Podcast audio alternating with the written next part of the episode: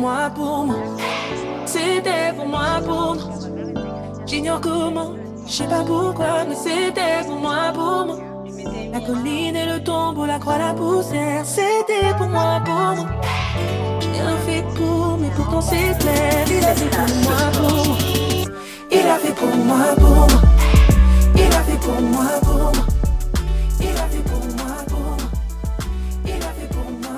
Hello, bonsoir, bonjour, ça dépend à quelle heure et où vous êtes. Vous salue vraiment chaleureusement dans le nom de Jésus, les sisters, sisters. On est très heureuse de vous accueillir, également de recevoir Charlotte Laurent, qui est avec nous, qui a accepté de témoigner et euh, qui va nous parler de ce que Dieu a fait dans sa vie, qu'il a mis sur son cœur et on est vraiment très heureux de pouvoir euh, l'accueillir. Charlotte, bonsoir. Hello Caroline, comment ça Hello. Ça va bien et toi? va Oui, ça va nickel. J'espère que chez vous, là, quand vous écoutez ce podcast, encore si c'est chez vous, dans la voiture, à la salle de sport ou euh, n'importe où, que vous êtes bien installé, que vous êtes bien confortable pour pouvoir écouter Installé. ce qu'on a à vous dire. hein. Carrément.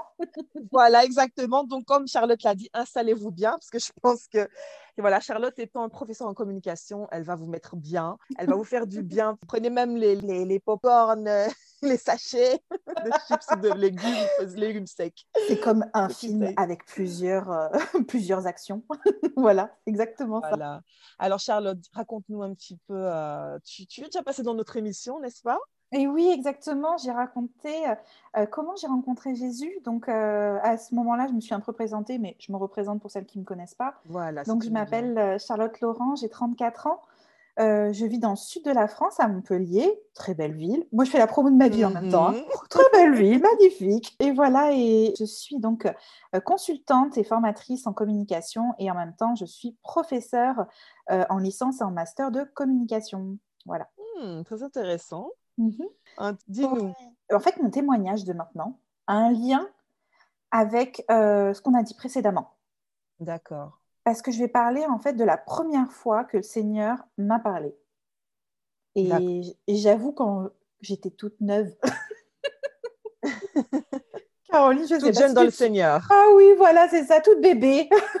Waouh. Euh, avec la, tu, tu sais, en fait, c'est vraiment cette idée-là. euh, je ne sais pas si ça vous arrive, vous, hein, euh, qui écoutez ce podcast, mais vraiment, quand, quand- quand Dieu débarque dans votre vie, vous ne savez pas trop.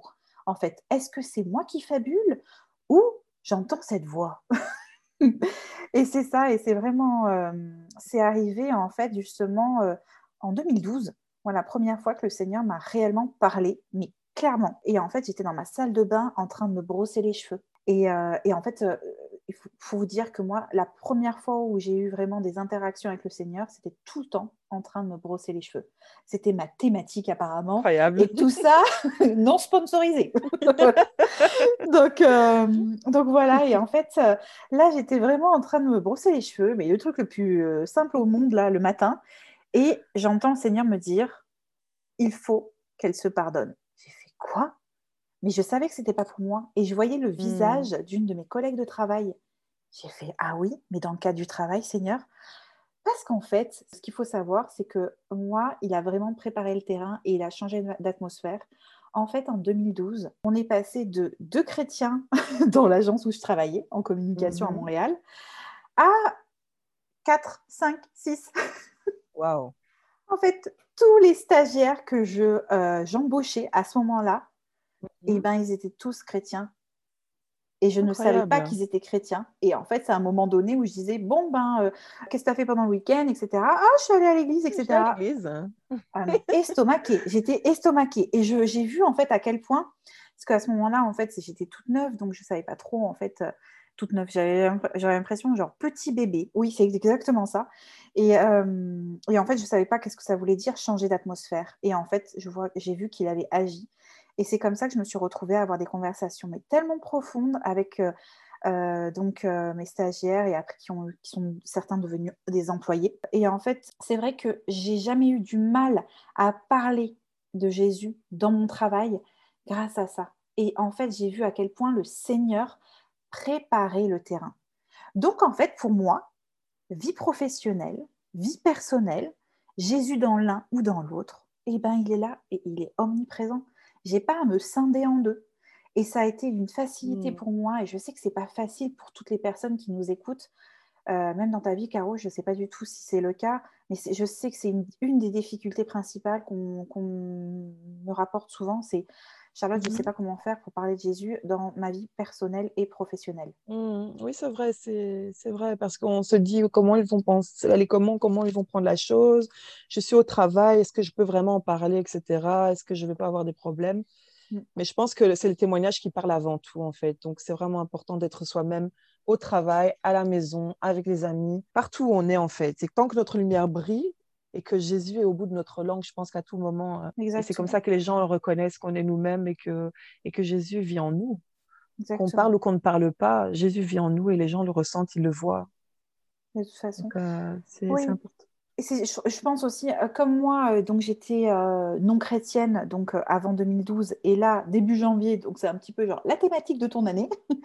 donc je deviens chrétienne au début de l'année parce que je rencontre Jésus. C'est c'est pas je, deviens chrétienne, je rencontre Jésus. Qu'est-ce que je fais de cette information? Comment je l'explique aux autres? Et en fait, je me suis rendu compte que Dieu m'avait donné une force. C'était la force de l'écriture parce que j'ai toujours eu des, journaux intimes, j'ai toujours eu un blog en fait de, dès 2009 où j'écrivais sur plein de sujets et je me suis dit, eh ben, je vais écrire un billet de blog où eh ben, je vais parler donc euh, de, euh, de ma rencontre avec Jésus. Et c'est comme ça en fait que j'ai commencé à parler sur les réseaux sociaux et euh, sur mon blog de ma vie, en fait, finalement, avec Jésus. Donc, j'ai libéré ma parole, en fait, et je me suis dit, ce qui se passe dans ma vie, je ne vais pas parler pour mhm. les autres, etc. Je ne sais pas ce qui se passe dans la vie des autres. Et en même temps, je n'ai mhm. pas à, savoir si on ne me donne pas les informations. Mais moi, qu'est-ce que ça fait et qu'est-ce que ça change? C'est comme ça que j'ai commencé à en parler sur Instagram, sur Facebook, sur euh, c'était un, réseau social où tu pouvais indiquer où tu étais. Donc moi je disais tous les dimanches ah je suis euh, je suis à mon église euh, ou, ou, un concert chrétien ou voilà enfin voilà mhm. j'indiquais plein de lieux mais c'est là où en fait je me disais ça faisait partie maintenant intégrante de ma vie et j'allais pas me mentir à moi-même parce que je voulais plus me mentir à moi-même et je voulais pas mentir aux autres. Donc c'est comme ça en fait tout simplement et j'ai eu, euh, bien évidemment, hein, quand j'ai parlé de ma, ma bague de pureté, autant vous dire que c'était un sujet difficile. bague de pureté, en fait, tu, tu peux nous en dire quelques mots? En, fait, c'est euh, tout simplement pour dire, ben voilà, je m'engage à, ne pas faire des galipettes avec mon copain euh, avant le mariage, quoi. D'accord. Parlons clairement. Hein. Mmh, c'est vraiment un truc très américain. Et je sais que j'avais abordé le, sujet, c'est tellement intime que pour moi, c'était vraiment super important. Et en fait, euh, euh, je me suis rendu compte qu'il euh, ben, y avait des sujets en fait qu'il fallait que je le dise encore plus avec de la simplicité et non pas poussé par les gens. Et en fait, je me suis rendu compte que certaines fois, en fait, j'étais poussée en fait à oui, mais tu devrais parler de ça ou ça, etc. Parce que les gens des fois osent pas et donc te poussent toi à parler d'abord pour eux en fait les aider. Alors que je pense vraiment qu'il y a des sujets qui qui se font au fur et à mesure dans notre cœur. Et c'est là où je vois en fait à quel point c'est génial de voir euh, Jésus agir, moi en tout cas dans ma vie. C'est parce qu'il fait tout en temps et en heure. Et, euh, et, en fait, à un moment donné, j'ai parlé du désert. Euh, parce que une vie, une vie, dans le désert. Tu une vie dans le hein. désert, c'est exactement ça. Mhm. En fait, ce qui s'est passé, c'est que j'ai quitté Montréal du jour au lendemain. en fait, j'ai pas eu un, mon visa de travail. Euh, quand j'ai changé de travail parce que j'ai été virée. Ah oui, parce que ça aussi, ça existe. Hein. C'est pas parce que vous êtes chrétien euh, que vous n'êtes pas viré de votre travail. Donc voilà, j'ai été virée du jour au lendemain. J'en sais quelque chose. Euh, voilà, c'est on y euh, reviendra. voilà, tout à fait, on fait avec. Donc j'ai été virée du jour au lendemain parce que c'est vraiment ça. Hein, c'est tu ne reviens pas au travail, tu es convoqué, on te dit ça y est c'est fini, hein? Et ton ordinateur est encore allumé à, Montréal. Donc tu te dis ok, tu n'as même pas récupéré tes affaires, tu n'as pas une date, tu veux faire un bisou à tout le monde. Non, tu vas dans un café, on te hmm. dit c'est fini et tu ne reviens pas. Bye bye. Exactement. Ok, comment ça se passe, etc. Bah, ça c'est difficile. Et en fait, euh, ce qui s'est passé, c'est que moi, ça a eu des conséquences. C'est-à-dire que, un, j'ai été virée, j'ai retrouvé un travail 15 jours après. Donc, c'est-à-dire que j'avais tout, c'était bon, sauf que le Canada n'a pas validé mon visa travail. Donc, en 15 jours, j'ai dû prendre mes clics et mes claques et j'ai dû revenir en France. Terrible tu crées ta vie pendant cinq ans, ou presque cinq ans, et genre, euh, genre tout, tout. Je suis en fait arrivée à Montréal avec deux valises. Je suis repartie à de Montréal avec deux valises. Hmm. Ça a été super dur. Donc ça serait après, après quatre années, c'est ça? Ah ouais, Après cinq années plus. sur place. Ouais, euh, voilà, j'étais presque arrivée à cinq années. Cinq années, en fait, où effectivement, j'avais gravi les échelons, donc point de vue professionnel, mais euh, avant, euh, avant ça, en fait, tout, tout passait super bien, etc. J'avais plusieurs travails en, en même temps, parce qu'au Québec, tu peux avoir plusieurs travails. Moi, j'avais décidé, OK, maintenant, j'ai plus de terrain dépressif ni quoi que ce soit, tu t'éclates, tu fais plein de trucs. Et donc, en Mhm. fait, j'avais plein de casquettes, etc. Et là, j'arrive, le désert. C'est-à-dire que j'arrive, je suis mise dans un appartement, euh, parce que c'était une décision en fait de ma famille, dans un appartement où eh ben, euh, j'avais franchement un porte-monnaie avec 50 euros et je devais faire mes courses pour le mois avec 50 euros. C'était chaud patate parce que dans ma tête, je fais OK, moi habituellement, euh, genre 50 euros, je peux les dépenser à une soirée. Donc voilà, là, OK, il va falloir que tu réapprennes à vivre vraiment le plus maigrement possible. Donc je suis arrivée et j'ai une réalité aussi, je pensais que ça se passait bien dans euh, ma famille, je pensais que la communication allait bien se passer, etc. Ouf, c'était un terrain difficile, mais vraiment difficile. J'ai pas, j'ai- franchement, je suis passée par des, euh, une crise, une crise, euh, une crise personnelle énorme et Mhm. le désert, la solitude. Et je me suis dit vraiment, mais pourquoi? Je comprends pas, Seigneur, pourquoi la lumière et puis et là la noirceur et à devoir faire des ménages pour pouvoir, euh, pour pouvoir vraiment hein, euh, juste boire un verre avec une copine un, un- un jour, quoi. Vraiment, c'est ça. Même si j'avais, euh, j'ai eu la chance en fait à ce moment-là d'avoir un premier emploi en tant que professeur, et ben, mes élèves n'étaient pas au courant hein, que je faisais des ménages pour pouvoir euh, survivre. Après, j'ai été au RSA parce que les, les papiers sont arrivés. Mais donc, de septembre à décembre, j'avais rien qui est arrivé sur le compte. Enfin, c'est l'horreur totale. Mm. Et en fait, ce qui s'est passé, c'est que là, j'ai eu une parole du Seigneur et il m'a dit Tu es dans le désert pour pouvoir voir mon étoile qui brille, parce que le jour où le soleil sera là, tu seras aveuglé sinon. Et il faut que tu suives mon étoile. Mhm. Et là, j'ai compris en fait. Quand, quelques années plus tard, j'ai lu euh, Ecclésiaste et j'ai véritablement compris le sens de cette phrase. Mais à ce moment-là, je ne comprenais pas. Je ne comprenais pas.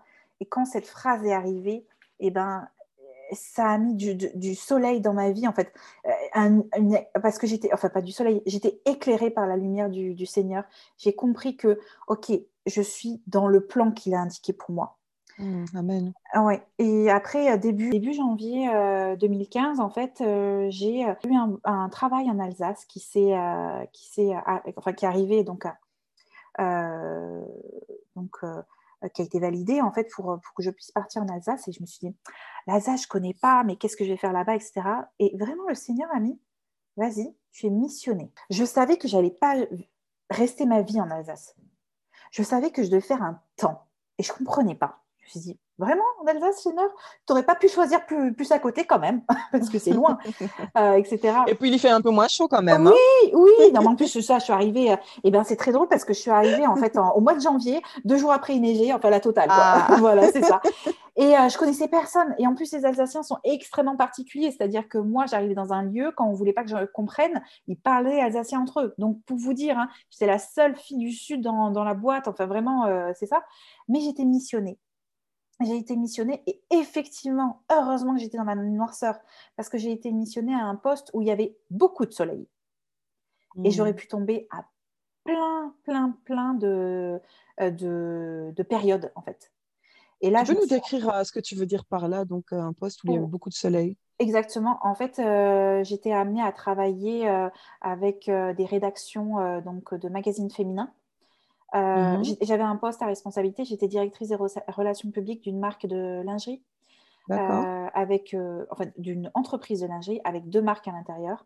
Et en fait, ben, j'ai présenté euh, les collections à la presse. J'avais des discussions avec les rédactrices en chef mode de plusieurs magazines. Donc, on parlait vraiment de la place de la femme dans la société, etc. Et moi, je gardais toujours ma position. Même certaines, elles me posaient la question, mais pourquoi tu parles aussi librement, etc. Et à un moment donné, j'ai même dit à plusieurs, bah, en fait, moi, j'ai euh, Jésus dans ma vie.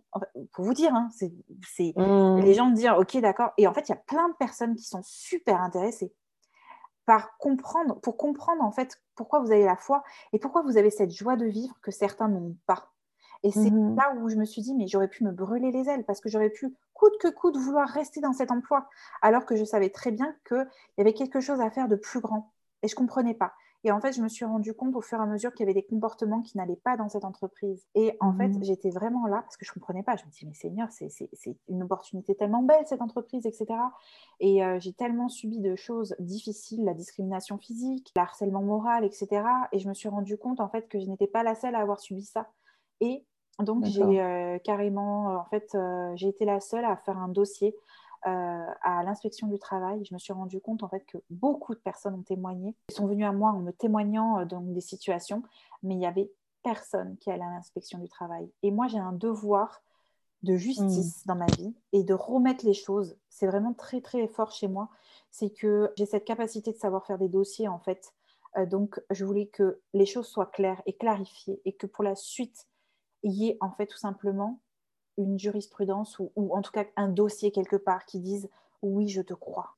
Ça fait Mhm. partie intégrante de ma vie. Je me rends compte à quel point c'est super important le témoignage, mais le témoignage aussi dans ce qui est le plus dur en fait. Et c'est- très important en fait de rectifier la vérité et de dire exactement ce qui se passe.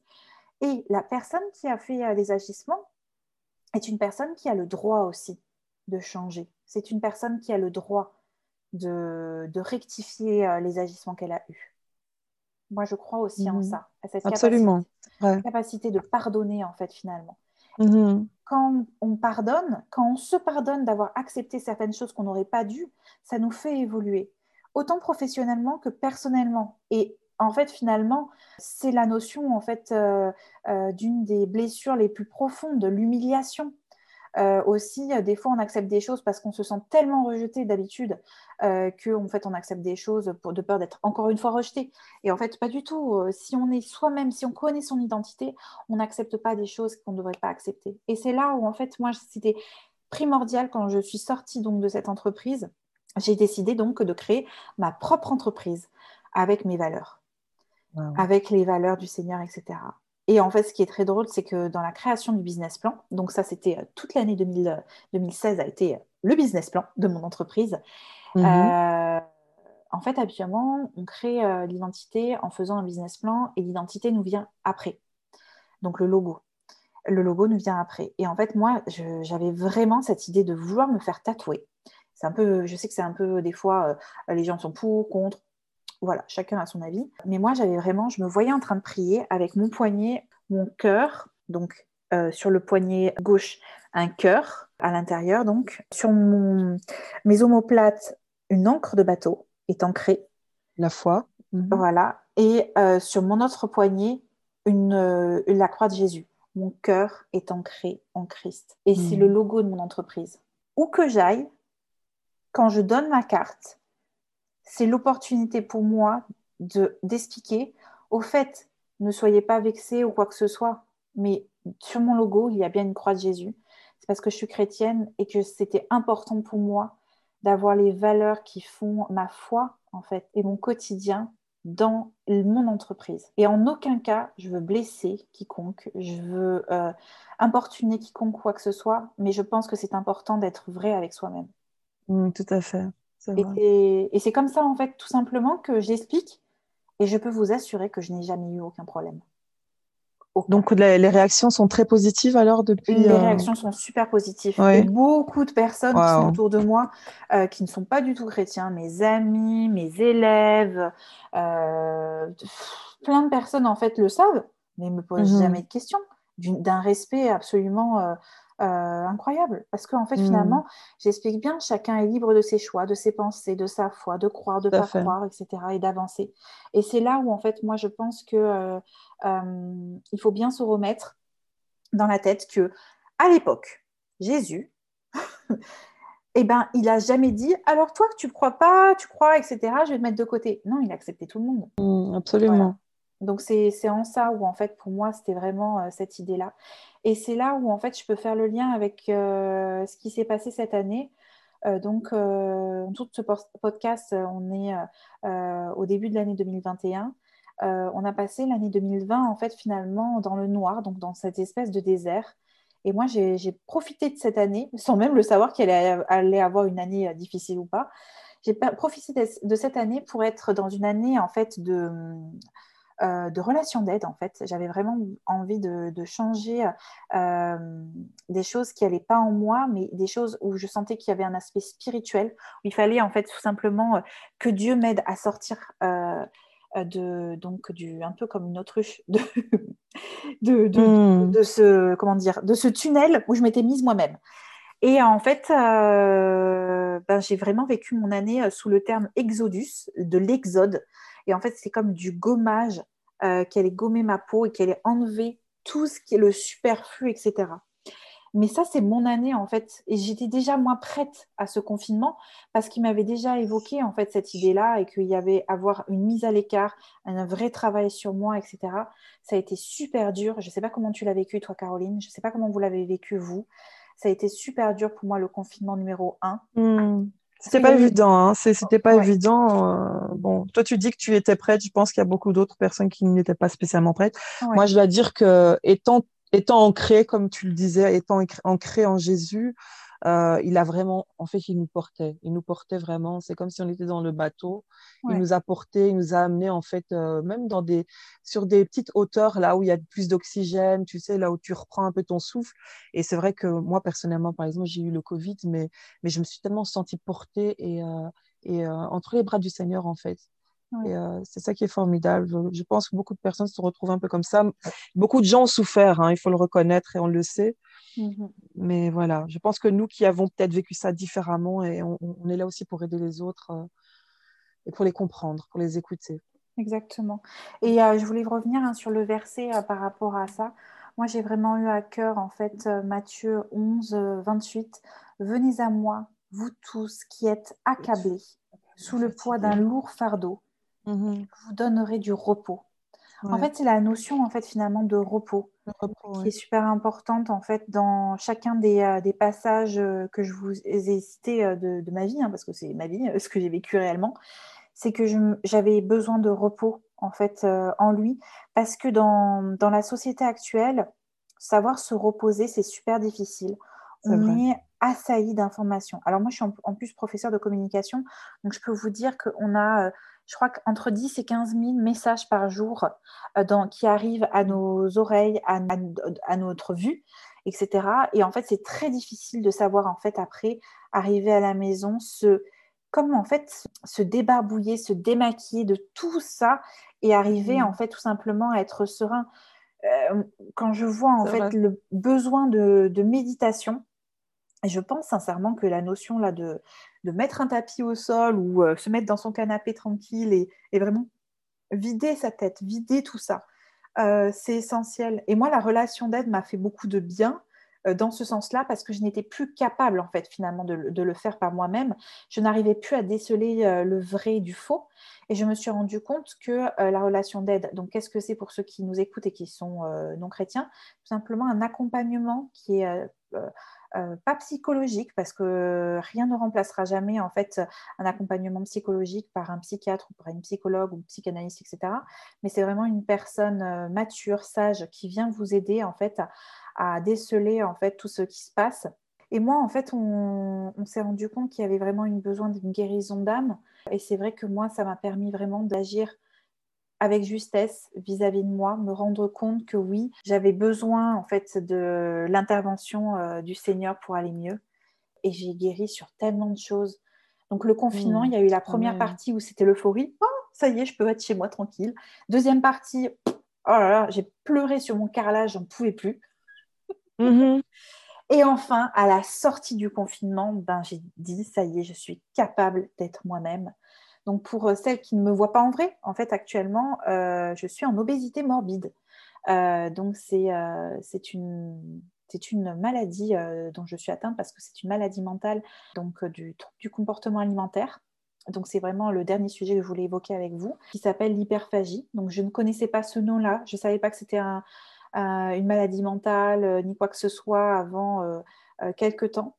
Et je me suis rendu compte que j'allais pouvoir en fait sauter le pas enfin et être à nouveau moi. J'ai 34 ans et euh, il y a quand même chez moi un, souhait d'enfant, etc. Donc j'aurais pu décider autre chose, mais moi j'ai décidé en fait tout simplement d'être accompagnée euh, médicalement parlant et en fait par un long processus pour arriver à une chirurgie bariatrique qui est mon processus à moi. Encore une fois, la comparaison, il n'y a pas à la voir. Euh, et en fait, c'est ça, je me suis rendu compte que tout ce processus de santé, la priorité qu'on met dans nos vies, comment on agit, etc., amène à des chemins qu'on n'aurait jamais imaginés. Parce que si un jour on m'avait dit, Charlotte, en 2021, tu, passerais euh, par la chirurgie bariatrique, un accompagnement avec un psychiatre, de la relation d'aide, et que tu aurais ton, âme qui serait euh, euh, enfin apaisée, tu, dormirais tu vas dormir enfin bien, tu vas plus faire des cauchemars chaque nuit, tu vas plus avoir en fait ce mal de dos cervical. Je ne sais pas si ça hmm. parle à certaines personnes qui écoutent ce podcast, mais en fait, qui est très significatif chez moi. C'était en fait porter un joug qui n'était pas mon joug. Donc, en fait, ne pas mmh. être reposé en lui. Mmh. Vouloir être Jésus à la place de Jésus. Mmh. Ah, ça a été terrible, ça. Hein. Comment, Dis, Au fait, euh, tu te sens pas un petit peu imposteur Donc voilà, c'est ça. Chacun euh, sa place. Hein. Exactement. Donc donc c'est ça. Je voulais vous dire vraiment et vous encourager à de faire votre chemin et de vraiment en fait. En anglais, on appelle ça vraiment euh, get. C'est vraiment le, tout ce qu'il y a en fait au fond de vous, ce que vous ressentez quoi. Si ça, ça n'est pas votre moteur, c'est qu'il y a un problème parce que Dieu met au fond de vous des vérités qui veulent éclater.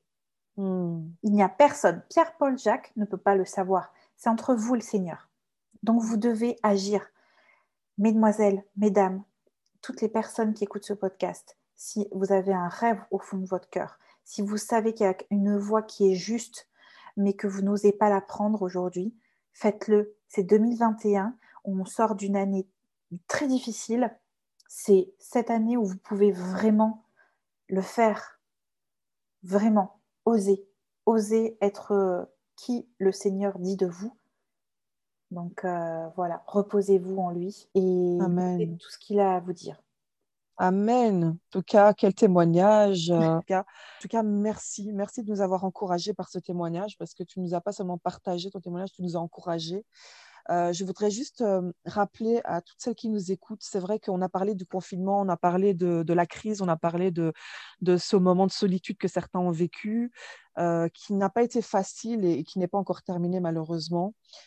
On parle de solitude naturellement de, personnes, mais, on n'est jamais seul. On n'est jamais seul et ça, on voudrait vraiment vous le rappeler. Et je voudrais reprendre le verset donc, que Charlotte nous a cité dans Matthieu 11, 28 qui dit Venez à moi, vous tous qui êtes fatigués et chargés, et je vous donnerai du repos. Et moi, je voudrais vraiment vous, vous encourager à, venir vers le Seigneur. Vous qui êtes fatigués chargés, je suis certaine que beaucoup, beaucoup, sont fatigués chargés en cette période. Et je vous encourage vraiment à venir près du Seigneur et lui vous déposer vos poids qui sont sur vos épaules. Il va vous donner du repos, certainement. Il dit demandez, vous vous recevrez et demandez-lui simplement de prendre tout sur lui. Y va le faire. Vraiment, merci beaucoup pour ces encouragements. Euh, je souligne vraiment ce devoir aussi de justice dont tu nous as parlé tout à l'heure. Je pense qu'en cette période encore, il est vraiment très important de se battre pour la justice. Mais c'est important de, toujours déclarer la vérité. Et si quelqu'un ment, si quelqu'un euh, raconte quelque chose qui n'est pas vrai, n'ayez pas peur de dire ce qui est vrai. C'est important. On est là pour se battre pour la justice et euh, pour la vérité et on en a vraiment besoin de nos jours dans cette période délicate.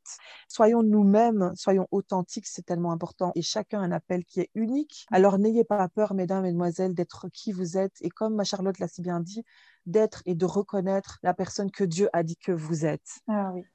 Vraiment, de, vous avez un, appel qui est unique, vous avez des dons, des, capacités qui sont uniques. Ne regardez pas à gauche et à droite, mais foncez. Et même si c'est difficile, allez, parce que Dieu dit aussi dans sa parole, celui qui s'occupe de mes affaires, je m'occuperai des siennes. Et je pense mhm. qu'il est vraiment temps qu'on avance et qu'on travaille, même si on est fatigué, qu'on lui remette chaque matin, chaque jour notre fatigue pour pouvoir avancer et vraiment accomplir ce à quoi il nous a appelé chacune. Oui. Merci beaucoup, Charles. Est-ce que tu veux nous, laisser encore un petit mot d'encouragement? Pardon? Non, mais moi, je pourrais parler des heures. Hein. Qu'est-ce que, est-ce que tu peux un peu nous résumer ce que tu aimerais euh, laisser comme, comme trace finalement dans, ce merveilleux témoignage? Oui, en fait, il y a quelque chose qui est arrivé à mes yeux il n'y a pas très longtemps et je voulais vous dire à quel point la peur vient nous habiter et vient en fait contrôler tout, nos pensées, nos mouvements, nos agissements, notre relation avec Dieu, elle vient tout canaliser. En mm. français, le dernier chapitre, donc euh, le dernier livre, pardon, de, de la, la Bible s'appelle Apocalypse. C'est un terme qui est terrible pour certains parce que tout ce que vous regardez autour de l'Apocalypse, euh, sur Netflix, sur Amazon Prime, à la télévision, c'est l'horreur. En anglais, Apocalypse, c'est Revelation, la révélation. Mm. Deux points de vue complètement différents. Quand vous avez le mot révélation qui est en face de vous, vous vous révélez et vous êtes enfin qui vous êtes. Donc ne laissez pas les choses qui sont en vous être tétanisées par la peur. Parce que ce qui est dit, en fait, c'est que nous allons être complètement révélés et être totalement nous-mêmes. Donc si vous vous laissez enfin guider par le Seigneur et vous osez faire ce pas en avant, vous osez agir, vous allez être révélé. Et donc ne laissez pas un mot qui vous a été euh, peut-être euh, euh, mis sur vous, un mot qui vous a décrit pendant des années, un mot qui est dit sur vous encore aujourd'hui, faire en sorte que vous allez être tétanisé, mais vraiment révéler la personne qui vous êtes. Nous n'avons que très peu de temps en fait, parce qu'on a une vie. Mais si, on hmm. regarde tous les rêves que le Seigneur a mis dans, nos, dans, nos, dans notre cœur, eh ben, il faut commencer dès maintenant, hein, parce que sincèrement, voilà. C'est clair. Donc révélez-vous, osez tout, quoi, osez tout.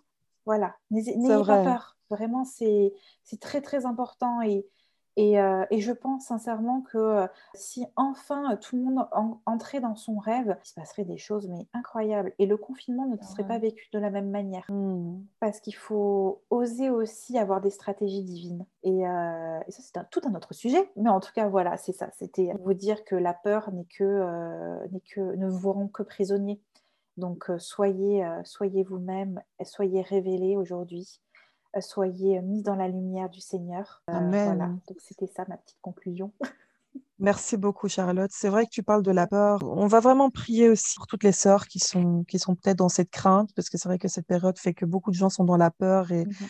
dans la peur peut-être de la mort, dans la peur de perdre quelqu'un, dans la peur de perdre un travail, de perdre leur confort. On va vraiment prier aussi pour ce sujet-là tu as mis le doigt dessus, hein, on ne va pas rater cette occasion. Tu nous as parlé d'être soi-même, même dans le cadre du travail, et j'ai trouvé ça très, très pertinent, et je suis certaine que, que beaucoup de personnes vont vraiment se, avoir envie de te poser des questions, en fait. Donc, euh, oh oui. j'espère que tu seras joignable après ce podcast. Pas de souci, je ne pars pas aux, Bermudes, rassure Donc voilà, si, certaines personnes ont envie de parler avec Charlotte, même par après, par rapport à ce sujet, je pense qu'on créera un lien. On aimerait vraiment que tu puisses partager là-dessus aussi, parce que c'est vrai que beaucoup de personnes, et, et je, j'ai beaucoup de personnes qui m'ont dit non, moi quand je suis au travail, j'en parle pas de Jésus parce que les gens me jugent, parce que c'est interdit, parce que je suis là pour travailler et pas pour parler de, de mes croyances, etc. Et euh, moi, ça m'intrigue toujours des personnes comme toi qui, sur le lieu de travail, arrivent à rayonner de cette manière. Et non seulement rayonner, mais aussi mettre des mots et oser parler librement. Et toi, tu as une expérience positive où on ne t'a pas jugé, où on ne t'a pas spécialement interdit d'en parler. Donc, on aimerait vraiment pouvoir aussi te poser des questions et par après, pourquoi pas faire un podcast là-dessus. Comment parler de Jésus sur son lieu de travail? Euh, je pense qu'aujourd'hui, plus que jamais, encore une fois, on a besoin de, on a besoin de ça et on a besoin de conseils aussi, comme les tiens certainement. Euh, donc voilà, on y reviendra de toute façon certainement sur nos podcasts, notamment aussi pour les stratégies, les stratégies divines. Donc je pense qu'on recevra encore souvent Charlotte euh, ici dans notre émission, si elle le veut bien en tout cas. Et on a vraiment été très enrichis par, par ton intervention. En tout cas, un tout grand merci Charlotte et je voudrais simplement nous laisser un, un verset dans Ésaïe 60, verset 1 qui dit Lève-toi, brille, car ta lumière arrive et la gloire de l'Éternel se lève sur toi.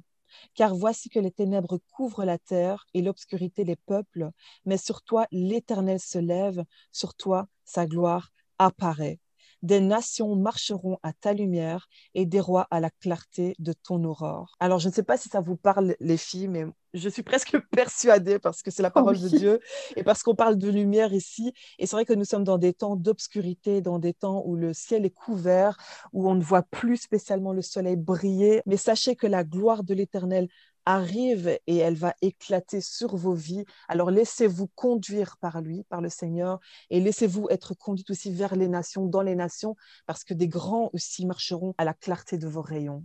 Amen. Soyez bénis.